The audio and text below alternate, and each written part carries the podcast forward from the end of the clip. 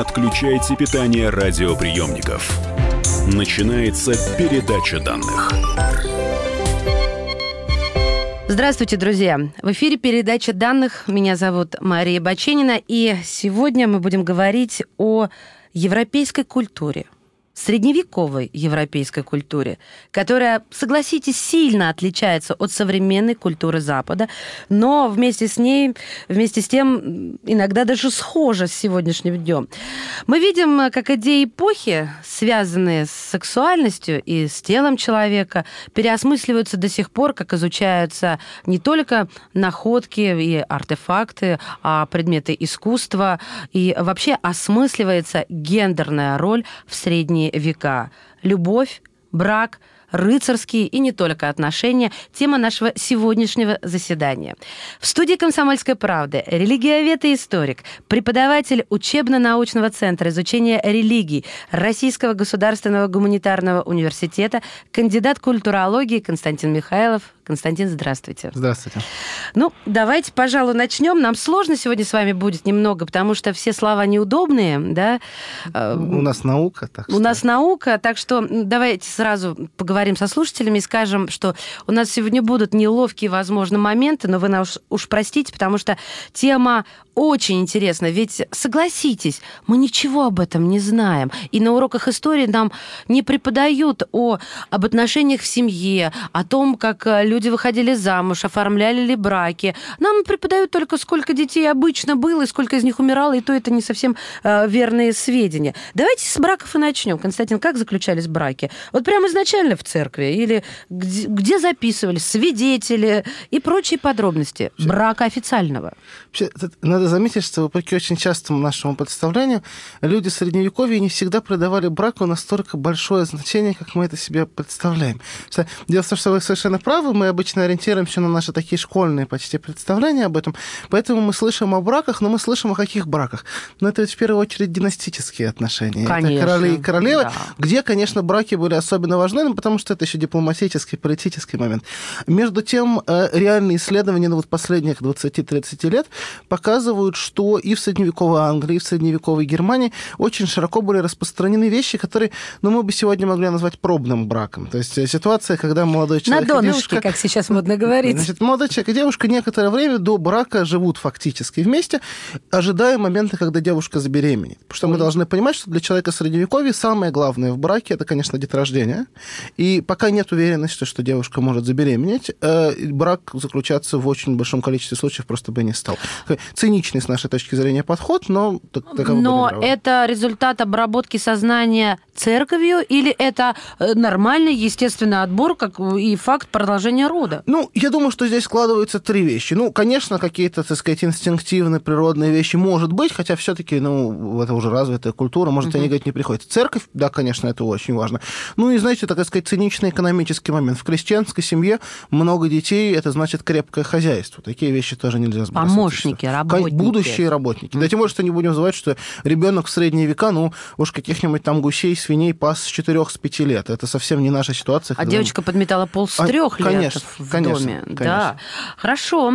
А, то есть не женились, никуда и не шли, и не собирались, пока, не, не, э, пока девушка не беременела. То есть сохранились, получается, я делаю вывод из того, что вы говорите, вы вот mm. современный ученый, мне тут сидите и говорите про средние века. То есть в документах, получается, сохранилось э, свидетельство того, что рождение ребенка и заключение, регистрация брака а, все-таки были в такие моменты, когда можно было сделать вывод, что беременность случалась до. Ну, это очень просто. У нас есть сведения о том, когда люди венчались, и сведения о том, когда крестили их первого ребенка. И если мы видим, что между этими событиями прошло 5 месяцев, то тут, знаете, уже то не остается никаких сомнений. Да. Начальная школа. И это не порицалось обществом или неизвестно? Если мы говорим об уровне низовом, если мы говорим о крестьянах или, может быть, бедных горожанах, на это, в общем, в достаточной степени закрывали глаза. Uh-huh. Конечно, что дозволено Юпитеру, не дозволено быку, а в данном случае скорее наоборот, что позволено крестьянину, то для э, девушки из дворянской семьи было бы скандалом и чем-то невозможным. Но мы об этом еще поговорим обязательно. А я уже про документы упомянула.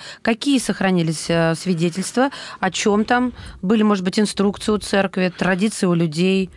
К нашему счастью, вот в том, что касается, э, так сказать, формальных состояний, браков, разводов, крещений, об этом документов очень много, потому что средневековые архивы в Западной Европе, к счастью, сохранились довольно больших количествах. Сведений предостаточно. Гораздо хуже мы можем уловить какие-то, так сказать, более сложные, более интимные составляющие жизни людей. Мы знаем, как люди женились и разводились, но мы не всегда можем восстановить, какие отношения, например, у них были там в промежутке между этими событиями. Это, конечно, составляет свои сложности. Но самые ценные наши источники, как правило, это, эм, э, ну, помимо таких формальных документов, это документы судов. Потому что в судах люди жалуются друг на друга, иногда выдавали массу какой-то, так сказать, интимно-личностной информации. Например? Ну, например, я, так сказать, приведу пример очень известный. Да, например, у нас есть довольно большой объем инквизиционных э, документов. Это ужасные документы с сегодняшней точки зрения. Но инквизитору нужно знать все. Это значит, что он выясняет про внебрачные отношения. Это значит, что он э, выясняет, о чем человек исповедовался своему духовнику. Он, в общем, вы, выпытывает буквально всю подноготную. По большей части инквизитор, конечно, интересует религиозные вопросы, но попутно там идет огромное количество информации, ценной для историков самых разных направлений. Угу. Хорошо. А вот какие инструкции инструкции по поводу брака были у церкви и от, от традиции у людей. Вот мы вот я так хочу как бы разложить. Знаете, здесь инструкция, а здесь то, к чему мы привыкли. И что было обязательным, а что запрещалось? Ну, с точки зрения христианской церкви в средние века, брак, во-первых, существует исключительно и только для деторождения. А никакие другие цели у брака, в общем, как бы в принципе и не предполагаются. А, э, и более того, как мы понимаем, с точки зрения церкви, ну, это могло не провозглашаться буквально так, но это сквозило, естественно, естественно, с точки зрения церкви, наилучшим образом поведения было поведение целебатное, безбрачное. И э, католическое монашество, и даже, что очень важно, католическое белое духовенство, то есть обычные священники, с эпохи высокого средневековья, во всяком случае, уже живут безбрачно. И это, конечно, воспринимается как некий талон, к которому нужно стремиться. Даже про святых мирян мы всегда слышим, что в первую очередь жил безгрешно, Праведно. в брак, или в браке соблюдал целебат, как это сказать, не странно а, выглядит. То есть, то есть вот такое поощрялось? Есть. Конечно. Это, кстати, не только католическая, это и православная традиция. Вспомним такую же точно жизнь Иоанна Кронштадтского. Это уже начало 20 века. Хорошо, но если мы говорим о православии, мы говорим о католичестве, а что мы можем сказать о мусульманстве? Там это как вот этот нюанс ну, знаете, ислам практически никогда не тяготел к целебатным отношениям. Вообще надо сказать, что в исламе отношение к сексуальной жизни человека всегда было существенно более свободным, Лояльным, чем в христианстве. Естественно, только в том случае, если речь идет об отношениях в браке. Что вот в этом отношении, кстати, исламский мир был строже. Представить себе в исламском мире такие пробные браки, ну, во всяком случае, более Но, с другой стороны, многоженство. Да, это, это, конечно, у каждой культуры своя специфика. Угу. Свои плюсы да. и минусы. В Европе мы говорим о де-факто многоженстве высшей аристократии, но это не называлось многоженством, но любовницы, содержанки и так далее, конечно, были. Но для простого человека это было недоступно. Пул фавориток короля такой был. Ну, классический фаворитизм, это, конечно, явление уже самого конца Средневековья, но нечто в этом роде бывало и раньше. Понятно. А про источники тоже хочется тему не то чтобы закрыть, но вот как-то обозначить четче. Материальные источники. Мы сейчас говорили с вами о документах, а мы сейчас я хочу про вещи, э, то, что и назвала материалом. А, понятно, вот давайте сначала про бумажные вещи, рисунки. Вообще рисовали обнаженную натуру, и как она нам помогает? Э, в, если мы говорим о Западной Европе, изображений, к сожалению, очень и очень немного. У нас есть какой-то, сказать, пул изображений, связанных, естественно, с Адамом и Евой в раю. Их не очень много, но они есть. Но они голые. Ну, э, как правило, на средневековых картинах они уже не совсем голые, они отчасти прикрытые, но что такое найти можно? В очень редких случаях можно найти изображение брачных пар обнаженных, но, как правило, с какими-то дополнительными регалиями, с э, головными уборами или чем-нибудь таким. Лежат в постели, оба в коронах. Да, э, это, как сказать, момент, момент э, статус профессиональных атрибуций. Это ни в коем случае не значит, что они на самом деле в короне бы там лежали. Это, так сказать, угу. такой чисто ритуальный момент. Вот. Но фактически, конечно, средневековая культура европейская в этом смысле очень бедна. Вот насколько много у нас, например, дальневосточных пособий о интимно-сексуальной жизни людей, в том числе и богато иллюстрированных, насколько много индийских таких пособий, ну, хотя бы Камасутра знаменитая, все они угу. слышали, настолько мало у нас вообще за всю историю средневековой Европы было написано только одно пособие о сексуальной жизни, это 15 век, это самый конец средневековья. Да, вы это что? Это Испания, да. да. Единственное, что она... Все, это, вообще средневековая культура в этом смысле, конечно, очень текстуальна, она не очень тяготеет каким-то иллюстративным. Друзья мои, продолжим э, говорить о судебных разбирательствах, о крылатых фаллосах, как ни странно, о способах контрацепции и о многом другом. В следующей части программы в студии комсомолки историк, культуролог Константин Михайлов. Не отключайте питание радиоприемников. Идет передача данных.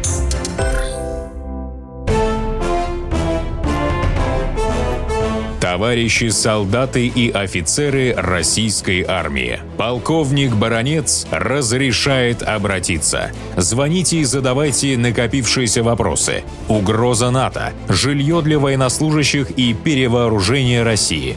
Обо всем этом Виктор Баронец знает лучше других. Программу «Военный ревю» слушайте по будням с 5 вечера по московскому времени. Не отключайте питание радиоприемников. Начинается передача данных.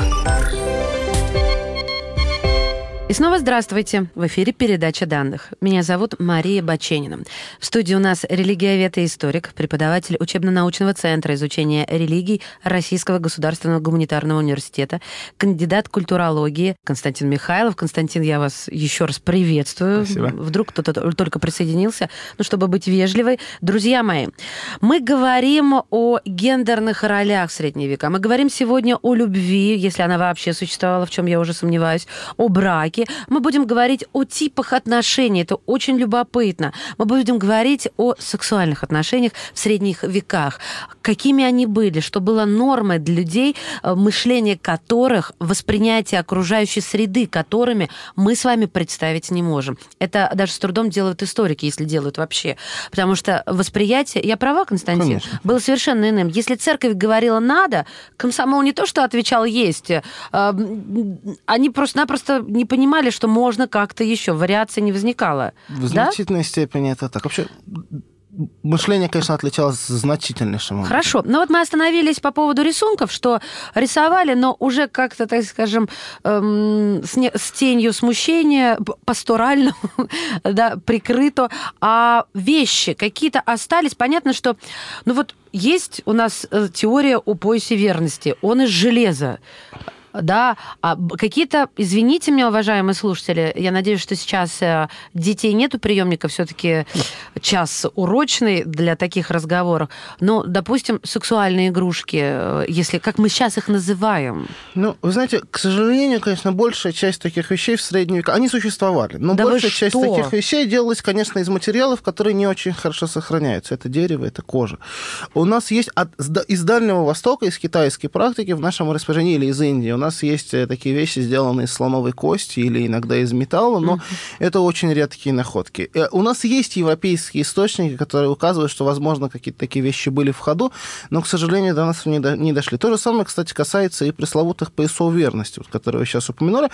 По-видимому, вообще это, так сказать, большой миф, то есть классическое средневековье поясов верности в нашем современном представлении не знало вот этих вот металлических конструкций. А не классическое, Давай. авангардное какое. Я не А, знаю, как бы как, как перейти. А что тогда знал? Откуда В- они вообще взялись? Э, средневековой куртуазной культуре, которую вы сегодня уже упоминали совершенно справедливо, существовало представление о неком как бы фигуральном, метафорическом поясе верности, который надевает женщина. Это не, не, не был физический объект, это был, сказать, сказать, обет верности, который она несла. Рас- э, как бы рассуждения о нем звучали, и только к концу эпохи Средневековья, по-видимому, кому-то начало приходить в голову, что этот пояс верности можно сделать физическим, физическим настоящим. При этом, на самом деле, если бы его сделали, это было бы необыкновенно рискованно для женского, Здоровья. для женского здоровья, да, сказать, и тут дело даже не во вреде репродуктивным функциям, хотя, так сказать, довольно Ну, очевидно, понятно, это очевидно. но просто в крайне низком гигиеническом уровне, который был рискован заражениями всем на свете. Потому что де-факто, на самом деле, такие вещи, видимо, практически не делались, и большая часть того, что сейчас воспринимается широкой публикой как пояса верности, это вещи, которые сделаны во второй половине XIX века, как правило, это викторианская Англия, и цели их совершенно другие, и это э, что-то, сказать, что предназначено для, э, эм, как сказать, контроля сексуальной активности подростков, вот каких- каких-то таких вещей. Допустим, Не- девушке исполнилось 15-16, и на нее надевалось нечто в викторианской Англии, чтобы она, не дай бог, не лишилась невинности. Вот, э, нет, я, сказать, позволю себе использовать одно из тех страшных слов, которые используют Давайте. ученые. Здесь, конечно, действительно дело скорее в практиках мастурбации. Конечно, викторианская Англия, руки поверх одеяла. Самый большой грех для женщины. Конечно, и леди не двигаются. Все то, что мы привнесли, дошло до нас. Как я не догадалась? Для мальчиков, кстати, были совершенно аналогичные по Да конструкции и тут пояса тоже? устройства, да, так что. Но это все конец 19 века, то есть это О, совсем не средневековая эпоха. Да, хорошо. Я, э, раз о предметах речь дошла, читала, что в документах э, до нас дошли какие-то металлические предметы, жестяные значки, которые люди носили на одежде, и на них э, кое-где были изображены летающие крылатые, если быть точными, фалосы. А вот что-то можете об этом рассказать? Что это такое? Средневековая культура значков была, правда, очень популярна, в основном связана с участием в паломничествах, либо как вариант вот крестовый поход, как вид такого угу. паломничества. Значков было очень много с самыми неожиданными изображениями. Крылатые фалосы тоже могли встречаться. Ну, честно говоря, я полагаю, что они в данном случае не имеют никаких сексуальных непосредственных коннотаций. Угу. Что это очень известный символ, он восходит к античной эпохе. Э, тогда он имел э, религиозный э, языческий характер. Ну, вспомним культ Приапа, вот все вот эти вот дела, там, сказать, с гипертрофированными изображениями фалосов. Скорее всего, в средневековой культуре он мог восприниматься как символ плодородия или что-то в этом, что-то в этом роде. Конечно, по средневековым меркам это могло выглядеть слегка непристойно, но их представления о пристойности вообще отличались от наших. Они, некоторые вещи, которые нам кажутся важными, их совершенно не смущали и наоборот. Угу, понятно. То есть это, это можно оставить за скобками нашей сегодняшней э, беседы. По большому счету, я думаю, что да. Так сказать, тут есть разные теории, конечно, но я полагаю, что это что-то не сексуальные метафоры. Нет, я, я, я, не, я не настаиваю. А во многих церковных учениях и проповедях, а, наверное, все-таки говорилось о, о, о сексуальных отношениях между мужем и женой довольно-таки четко. И э, вот очень любопытно было бы узнать, э, ну, насколько далеко заходила церковь в своем контроле э, подобного рода отношений своих прихожан. Ну, Если э... целебат пропагандировался, то я уверена, там же вот охоту на ведьму не можем оставлять в стороне, да, вот это э, похоть, э, женщина э, влекущая, и вы впадаете в искушение, и значит, вы уже все на вас крест ставить Такие можно? вещи, конечно же, были. Но что касается охоты на ведьм, то она скорее явление нового времени, чем средних веков, вопреки, сказать, частому представлению на этот счет. Но что касается контроля, то он, конечно, существовал. Ну, так сказать, достаточно сказать, сформулировать эту мысль абсолютно прямо, что, в общем, католический календарь предполагал, что человек может вступать в сексуальные отношения примерно 180 дней в год из 365. 180, 180 это в половину получается? Половина, потому что вычитаются все посты и все, что с этим связано. Плюс вычитался период кормления, плюс вычитался период менструации менструации, э, плюс какие-то дополнительные обеты, плюс, естественно, все светлое время суток, потому что в сексуальной связи можно было вступать только ночью. Ой. Таким образом, как бы потенциальное время вступления в сексуальную связь резко сокращается, и после этого начинается регламентация пост допустимых практик и тому подобных, тому подобных вещей. Э, вот. Ну, тут уже, так сказать, каждый священник мог это понимать в меру своей активности. А, ну, какая у него активность, если у него целебат? Он, наоборот же, наверное, был стражем да, но именно это как раз дает нам иногда очень ценные источники, потому что священники, иногда это даже немножко комично читать с сегодняшней точки зрения бывает, иногда священнослужители для того, чтобы запретить какую-то практику, вынуждены очень подробно описать ее, чтобы, чтобы не всех, напутал народ. все слушатели поняли, что именно им делать есть, нельзя. Да, давайте э, напишем картину маслом а, церковь католическая, она выглядела примерно так же, то есть паства сидит, так же, как и сегодня. Как правило, а, да на, боже, из головы вылетело это слово, на кафедре вещает священник со своей проповедью, субботней, воскресной, не суть. И тут он затрагивает какую-то главу, в которой говорится о построении семьи, о браке, и вот начинает ее трактовать. Это же задача э, донести Могло истинную. это выглядеть так, могло это видеть в письменной форме, конечно, как, в, виде, как... в, в виде трактата, который распространялся среди читающей публики. Такие вещи. Читающей публики-то в крестьянстве Конечно, конечно, да. Но мы будем, не будем забывать то, о чем мы с вами говорили в начале передачи, что все-таки наиболее жесткие запреты, они, конечно, касались высших кругов, а там с читающей публикой все было в порядке. Хорошо, но, а, допустим, что, что, что из комичного, что, что описывали, как они это что-то понимали? Ну, на самом деле там вещи такие вполне, вполне ожидаемые, то есть э, в, в основном предписания касались действительно допустимых сексуальных практик. Ну, что, наверное, может удивить современного читателя и слушателя, это очень частые запреты, связанные с поцелуями. Вот католическая средневековая культура считала, что целоваться людям нельзя. Вообще? И, как ни странно, иногда и такие а вещи ребенка? могли звучать. Нет, нет, я имею в виду, конечно, поцелуй как mm-hmm. сексуально окрашенный. Более По того, так сказать, в, ну, в традициях самой христианской церкви может существовать, сказать, какая-то такая ритуализированная практика поцелуя в лоб духовного сына или дочери что-то. Ну, Это, на... конечно, не воспрещалось. А, а у нас э, пасхальный поцелуй. Само Христосоваться. Христос, вот. Да, Христосоваться, да. Это, mm. И это, конечно, не запрещалось. Это я имею в виду именно... Конечно, Только вот под текстом, под, таким да, интимным, так. Да, да. Вот. Ну и помимо этого, сказать, очень широкий набор самых разных разных э, практик и запретов мог воспрещаться или, на, наоборот, в некоторых случаях поощряться, если это предполагалось, что эта практика влечет за собой зачатие ребенка и, соответственно говоря, удовлетворяет каким-то важным целям церкви. Но церковь э, контролировала, допустим, э, как себя вести э, супругам в постели? Церковь пыталась это контролировать. Мы с вами да понимаем, что это очень мало реально контролировать на самом ну, деле. Ну хорошо, если мы говорили уже до этого о том, что а, мы верили, мы, прихожане, верили как самому себе, то, в принципе, это было довольно-таки просто. А что регламентировало? Может быть, какие-то, э, вот я даже не знаю, инструкции выдавались, как себя вести? Вот мы же говорили про викторианскую Англию. Леди не шевелится, да?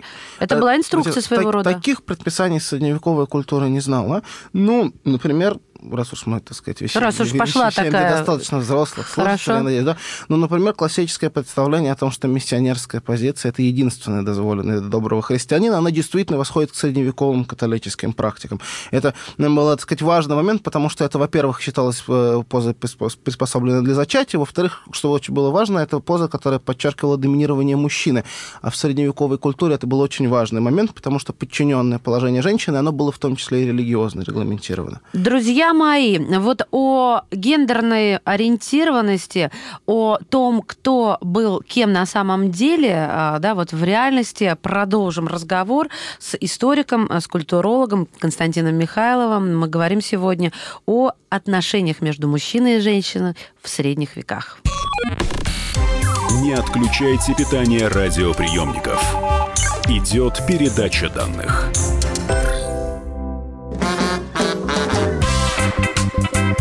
И в России. Мысли нет и денег нет. И за рубежом. Да хоть на Луне. Как же ты не дурачина, братец, тебя много сантиков, а ты в тюрьму попал. Деньги правят везде. О них говорили, говорят и будут говорить. По будням с 13 часов 5 минут по московскому времени в программе «Личные деньги» на радио «Комсомольская правда». Не отключайте питание радиоприемников. Начинается передача данных.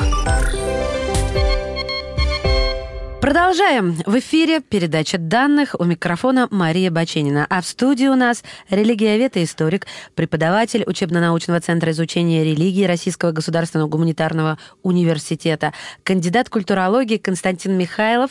И говорим мы сегодня о том, как жили люди. Но это очень важно для нашего с вами понимания, понимания общества. И невозможно делать, изучая только хроники и документы о недвижимости или о войнах, или о матримониальных браках. Согласитесь с тем, что все-таки секс это то, что затрагивает всех, и даже если мы не можем узнать мнение каждого человека на этот счет, то, по крайней мере, это возможность э, добавить глубины в имеющийся у нас образ среднего века, средних веков. И думаю, это я вот специально такую речь небольшую озвучила для тех, кого, возможно, в дрожь бросает э, наша сегодняшняя тема заседания, Константин? Ну, тема непростая, но действительно очень важная. Конечно. Очень важная. Мы остановились на ролях, на гендерных ролях, но сначала давайте все-таки мужчину и женщину рассмотрим. Э, кто, кому позволялось больше? Я, наверное, могу предсказать ответ, но хочу это от вас услышать конечно, больше позволялось мужчине, но я должен заметить, что вот мы сейчас с вами попадаем в такую классическую ловушку современного рассуждения. Мы говорим мужчины и женщины, мужчины и женщины. Но между тем, очень многие люди Средневековья сказали бы нам, что существует три пола, а не два. Потому что э, в средневековой... Извините, закашлялась, так? В средневековой культуре по всей Евразии, от Китая до Западной Европы, огромную популярность имела культура евнухов. И она очень важна для эпохи Средневековья. И для для, по-настоящему она важна, конечно, в первую очередь для, например, Китая или Византии, где это вот количество евнухов было очень большим, и они Я играли... думала, в арабских странах. В, в арабских странах, как ни странно, в меньшей степени. Мы mm-hmm. просто привыкли, да, евнух, как сказать, при мусульманском гареме, гареме да. но э, в Китае или Византии евнух мог стать полководцем или министром. Это существенно более важные перспективы. Мы знаем э, константинопольских патриархов евнухов. Э, это высшее православное духовенство.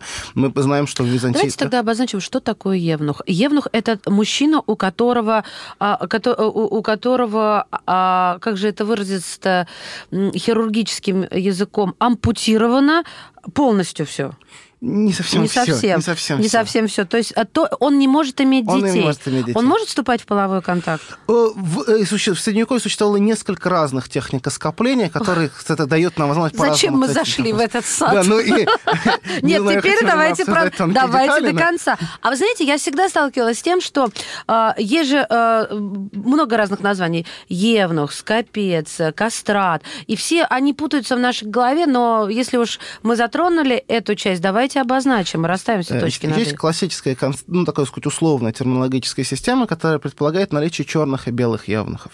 Э, Различие, ну, термин немножко условно, они везде, на самом Это деле, с цветом кожи связано? Нет, нет, нет, ни в не коем связано. случае. Это, сказать, исключительно степень скопления. Это в, в некоторых случаях мы говорим о том, что удаляются яички, и в таком Так. случае явнух может вступать в сексуальную связь Но не в дальнейшем, но не продолжать может род, иметь, да. да, не может иметь потомство. В других же случаях мы говорим о полном скоплении, когда, ну, естественно, сексуальная связь, ну, конечно, в таком традиционном смысле становится невозможно. А, э, второй вариант был, конечно, очень редок, в первую очередь потому, что в условиях Средневековья это было чрезвычайно опасно для жизни. Ой, вот. А точно. вот первый вариант, он встречался действительно довольно, довольно широко, и если для восточных культур, китайской, мусульманской, это, э, так сказать, э, позволяло включить человека в, например, придворный обиход, не э, опасаясь э, там опасности для гарема или чего-то в этом роде, то в христианстве, как в восточном, так и в западном, это давало еще и очень важный спектр вопросов, связанных со статусом этого человека в таком, с одной стороны, сакральном, с другой стороны, сексуальном смысле. Мы, например, видим, что, ну, вы знаете наверняка, что знаменитый Афонский монастырь не пускают женщин.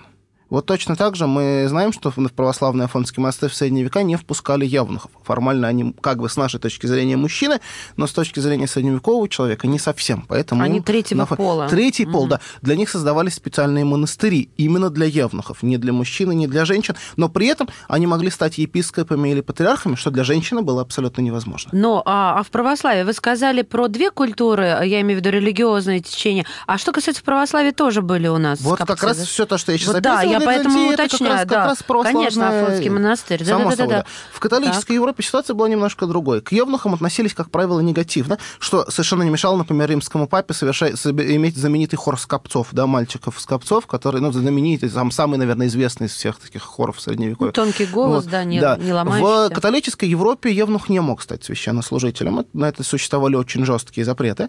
Но, тем не менее, де-факто евнухи все равно существовали. И э, многие о них думали. И мы знаем случаи, так сказать, таких трагических оскоплений, но самый известный из которых, если мы говорим о Западной Европе, в основном сегодня о ней, это, конечно, знаменитая история Абеляра, да, средневекового Кто мыслителя. это? Значит, Абеляр это совершенно замечательный средневековый французский мыслитель, один из создателей классической схоластической философии, который, э, помимо своих блестящих философских достижений, еще имел долгий, очень нежный роман с замечательной девушкой Лоизой, э, который был не вполне законен и не вполне нравственен с позиции того времени, потому что Абеляр был э, клириком, священнослужителем, и они не вступали в, так сказать, ну, законно регламентированный брак.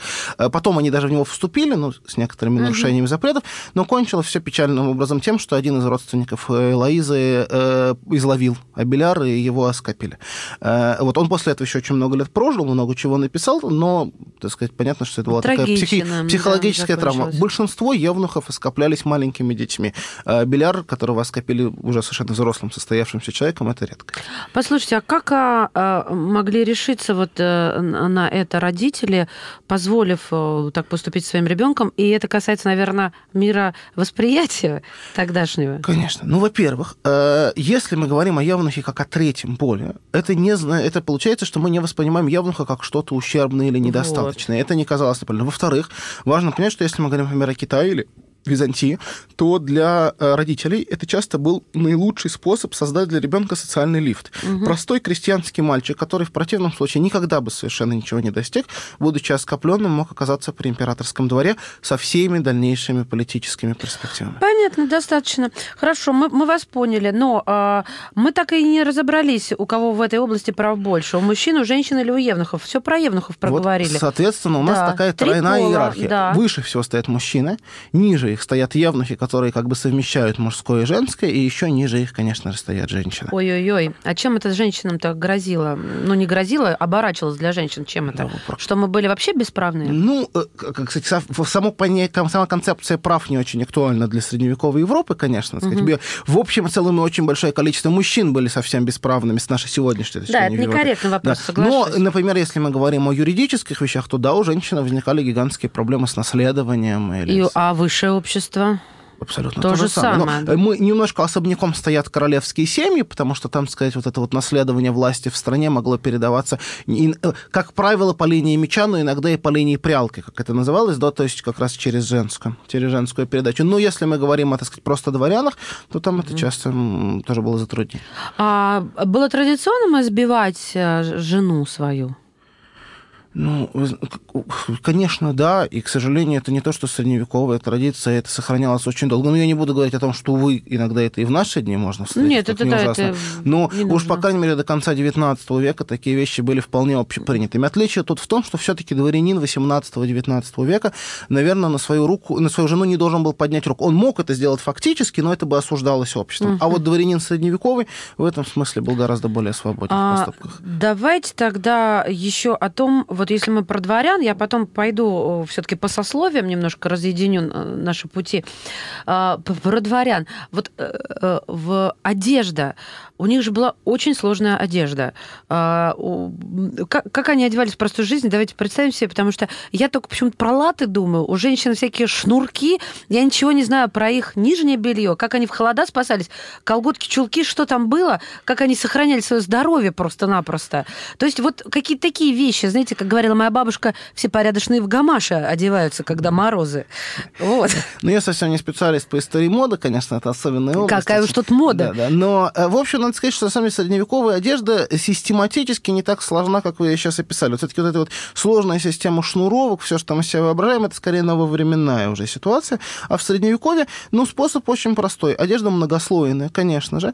Она могла немножко вариться. Все-таки Средневековье очень долгий период, тысячи лет, мода была, была нестабильна. Но, тем не менее, есть какой-то, сказать, уровень там нижнего белья, есть э, уровень того, что надевается поверх нижнего белья, и есть верхний уровень, который уже начинает демонстрироваться можем, окружающим. да. При этом одеты они были совершенно постоянно. Вот в чем, так сказать, важное отличие. Вообще надо сказать, что, ну, по большому счету, до 1920-х годов супруги в спальне оставались одетыми, как правило. А, И, так сказать, вот ситуации, когда обнаженные супруги могут вместе ложиться в постель, это относительно новое явление. В Я, средневековье- секундочку, я не очень понимаю тогда, как продолжался род, если они были одеты. Они и спали в платьях, что ли? Ну, это были не платья, у них были специальные для сна специально предназначенные элементы одежды. В Средневековье это, вообще-то, было еще и практически необходимо, потому что холодно было, никакого отопления не было. Вспомните знаменитые Мылись там... тоже как-то? Или- Ну, когда раз, раз в год Нет, мылись в нет, одежде, ну, мылись, ли? конечно, но мылись, конечно, раздевались, само, само собой, да, сказать. Нет, но здесь как бы речь идет просто о тради- традициях сна. Вспомните знаменитые колпаки, вот такой комический момент для нас, эти вот колпаки, которые люди Для надевают сна, на ночь. Ни один нормальный человек, наверное, сейчас в наши дни этого не делает, не знаю, может, кто-то любит, так сказать, на все есть любители, но я никогда с этим в жизни не сталкивался. В Средневековье это делали все без исключения, и это неудивительно, потому что очень холодно, и приходится все это сделать. Вообще, мы часто недооцениваем, как много в средневековой культуре было связано с чисто бытовыми вещами. Например, мы все привыкли восхищаться средневековыми гобеленами, и редко задумываемся о том, что эти великолепные вышивки, ковры и гобелены нужны были, чтобы закрыть дырку в стене. Да, да, да, как, да. знаете, Это, это, это да? спасибо Дюме. Ну, вообще-то, да, вот он уже, это уже не про средние века, но тем не менее, благодаря ему гобелены просто, э, как отче наш, знаем, зачем они и почему. Хорошо, теперь я все-таки предлагаю разделить э, на сословия, потому что сексуальные отношения, согласно сословности, вы с этого начали, что позволено крестьянам, не позволено дворянам. А, ну, и это логично. И хоть вот мы сейчас уже совсем близко к рекламе, но предлагаю все-таки начать. Я прочитала про такой налог э, lay white, налог, который феодалы взимали с крестьянок, вступивших в сексуальные отношения, не будучи замужем. Это что за бред такой? Это очень широкая часть э, законов и налогов, которые нам наиболее известны в рамках знаменитой традиции, которую принято называть правом первой ночи. А так я думала, это отдельный номер программы. Я тут тебе написала право первой ночи как второй это, пункт. Это, это часть большой вот этой общей э, системы налогообложения, регулирующих сексуальную сферу. Я не очень понимаю, зачем это нужно было? Мы же не, не- мы понятно, что фильмом о Робин Гуде мы признательны э, и понимаем, что теперь кровожадный вассал, а все крестьянки как характерный, горный, прекрасный, а, но ведь вассал быть мог нормальным, феодал быть мог э, сам по себе с умом, и, и не хотел он эту страшную, прочавую девушку. Начнем с первого пункта. Право первой ночи, вопреки частному представлению, практически никогда не предполагало сексуальных отношений между феодалом и э, его подданными. Э, как, э, Мой мир не будет больше прежним. Сим, символически это могло быть так, но фактически феодал брал деньгами. А как это было на самом деле, вот что значит деньгами и сколько стоило вот это право первой брачной ночи в следующей части передачи данных. Историк, культуролог Константин Михайлов. Не отключайтесь. Не отключайте питание радиоприемников. Идет передача данных. Каждый вторник с 10 утра по московскому времени в программе «Главное вовремя» садово-огородные советы в прямом эфире – про все, что э, зеленое, скажем так. Хочу, чтобы радиослушатели задавали свои вопросы. Большой эксперт. Самая удачная находка для всех работников мотыги и лопаты. Тетя Таня Кудряшова. И дети меня зовут мать всего зеленого. Вот такая петрушка на радио «Комсомольская правда». Слушайте и звоните по вторникам с 10 утра по московскому времени.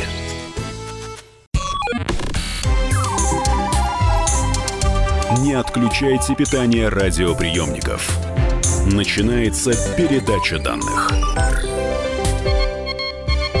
Здравствуйте. Это передача данных. Меня зовут Мария Баченина. У нас в гостях религиовед, историк, преподаватель учебно-научного центра изучения религий Российского государственного гуманитарного университета, кандидат культурологии Константин Михайлов. Константин, еще раз мое почтение. Здравствуйте. Сейчас. Говорим об отношениях. Давайте так, чтобы не тратить на это время, об отношениях между мужчиной, между женщиной, между церковью, и там еще, оказывается, был третий пол, евнухи. В общем, сексуальные отношения Средневековья. И это история сексуальности, в том числе, которую мы должны с вами знать, и это не просто так. Это все-таки углубляет а, нашу базу и а, расширяет а, представление о средних веках. Поэтому мы сегодня взялись а, с Константином за эту сложную, деликатную, местами даже щекотливую тему. Остановились в прошлой части на праве первой ночи. Напомню для слушателей, кто только что присоединился, это часть налога, которую феодал взимал с крестьянок, вступивших в сексуальные отношения, не будучи замужем. Я правильно транслирую? Значит, э, нет, дело это как право первой ночи, это как раз вещь более очевидная. Давай. Крестьянка вступает в брак, вполне законный, вполне обыкновенный церковный брак, и когда она вступает в этот брак, она выплачивает, ну, скорее ее супруг, конечно, Ну на да. практике, выплачивает как что-то феодала. И это, как бы сказать, в принципе, часть большого средневекового законодательства. В рамках той же логики, ну, например, отдавалась первая голова стада, да, то есть там первый баран, родившийся в году или что-то такое. Э, э, Средневековая система э, предполагала, что феодалу все время нужны деньги, а взять их особенно неоткуда, да, поэтому, в общем и целом, на крестьян периодически возлагались самые разные, самые интересные налоги. Почему для нас важно это право первой ночи? Потому что это редкий случай того, как мы видим, как непосредственно видим, как в средневековой Европе власти пытались регламентировать сексуальные отношения людей, проблемы деторождения и так далее. А зачем им это нужно было? Только для того, чтобы больше народу рождалось? С одной стороны, конечно, да, но с другой стороны, не будем забывать, что средневековый феодал воспринимался в рамках религиозного общества Запада как э, и духовный попечитель своих крестьян. Простите меня, как он правом первой брачной ночи мог регулировать деторождение феодал? А вопрос в том, что он, в принципе, ну, он не мог регулировать само деторождение, естественно, но он мог регулировать брачные отношения своих крестьян, он мог следить за ними, он мог э, контролировать, что эти брачные отношения сопряжены с э, венчанными браками и с какими-то другими необходимыми церковными церемониями, что он мог, ну, конечно же, регулировать это и в том смысле, что ему важно было понимать, кто с кем вступил в брак, потому что это было важно для него чисто налоговой сфере, сказать, с кого сколько впоследствии брать, где ждать прироста населения. Ага. А почему тогда, вот вы говорите, чаще всего брали деньгами? Кстати, сколько стоило? Ой, это очень сильно вариируется в зависимости от периода и региона. Без- Что-то вы- бессмысленно называть какие-то Ой, отстаньте от меня с этими вашими деньгами. Константин, подождите. А как же вот этот фильм «Храброе сердце» с Малым Гибсоном? Там все заваруха-то вся случилась. Слушай, ну, в фильме «Храброе сердце» они еще и в килтах ходят, хотя килты изобретут через 300 лет после этого. Да ладно. Честное слово. О, Батенька, вот вам и Юрьев день. Хорошо. А, Пару слов, потому что время неумолимо. А, Куртуазная любовь. Вы уже сказали словосочетание «вас издаст», как сказали бы наши немецкие средневековые братья. И рыцарская любовь. Это одно и то же, кстати?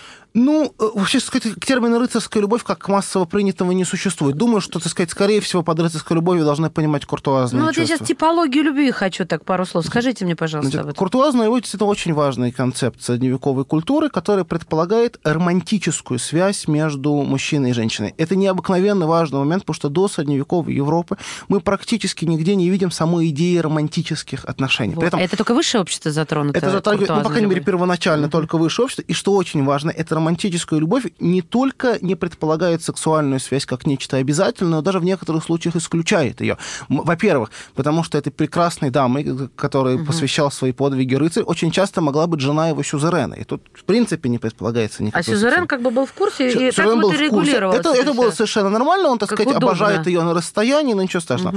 Во-вторых, мы можем это увидеть, так сказать, в классических описаниях средневековых текстов. Вспомним классическую историю Тристана и Изольда. Они любят друг друга, они живут вместе, но в сексуальную связь они не вступают, и каждую ночь, когда ложатся вместе, кладут между собой обнаженный меч, да, чтобы, сказать, сим- просимволизировать свои чистые намерения. Это Фекс, любовь, Я но плохо без- помню, но никак не могла понять. Они оба такие молодые, красивые. Я много картинок помню такого вот тоже романтического характера. И я все время думала в детстве, почему? Потому что для настоящего средневекового рыцаря долг, св- связывающий его с его сюзереном, с его господином, важнее любого другого, ну, исключая, что его обязанности перед Христом, перед высшими силами. А ведь проблема Тристана и Изольда в том, что Изольда супруга короля Марка, а король Марка, он одновременно сюзерен Тристана. И если он вступит в связь с его А, супругой, то это вот. очень хорошо. Это-то я и упустила, а то у меня как-то Изольда была Конечно. самостоятельной наш- у нас есть, правда, и противоположный вариант. Это история Ланселота, который соблазняет жену короля Артура, несмотря на то, что... Ричард Гир на минуточку.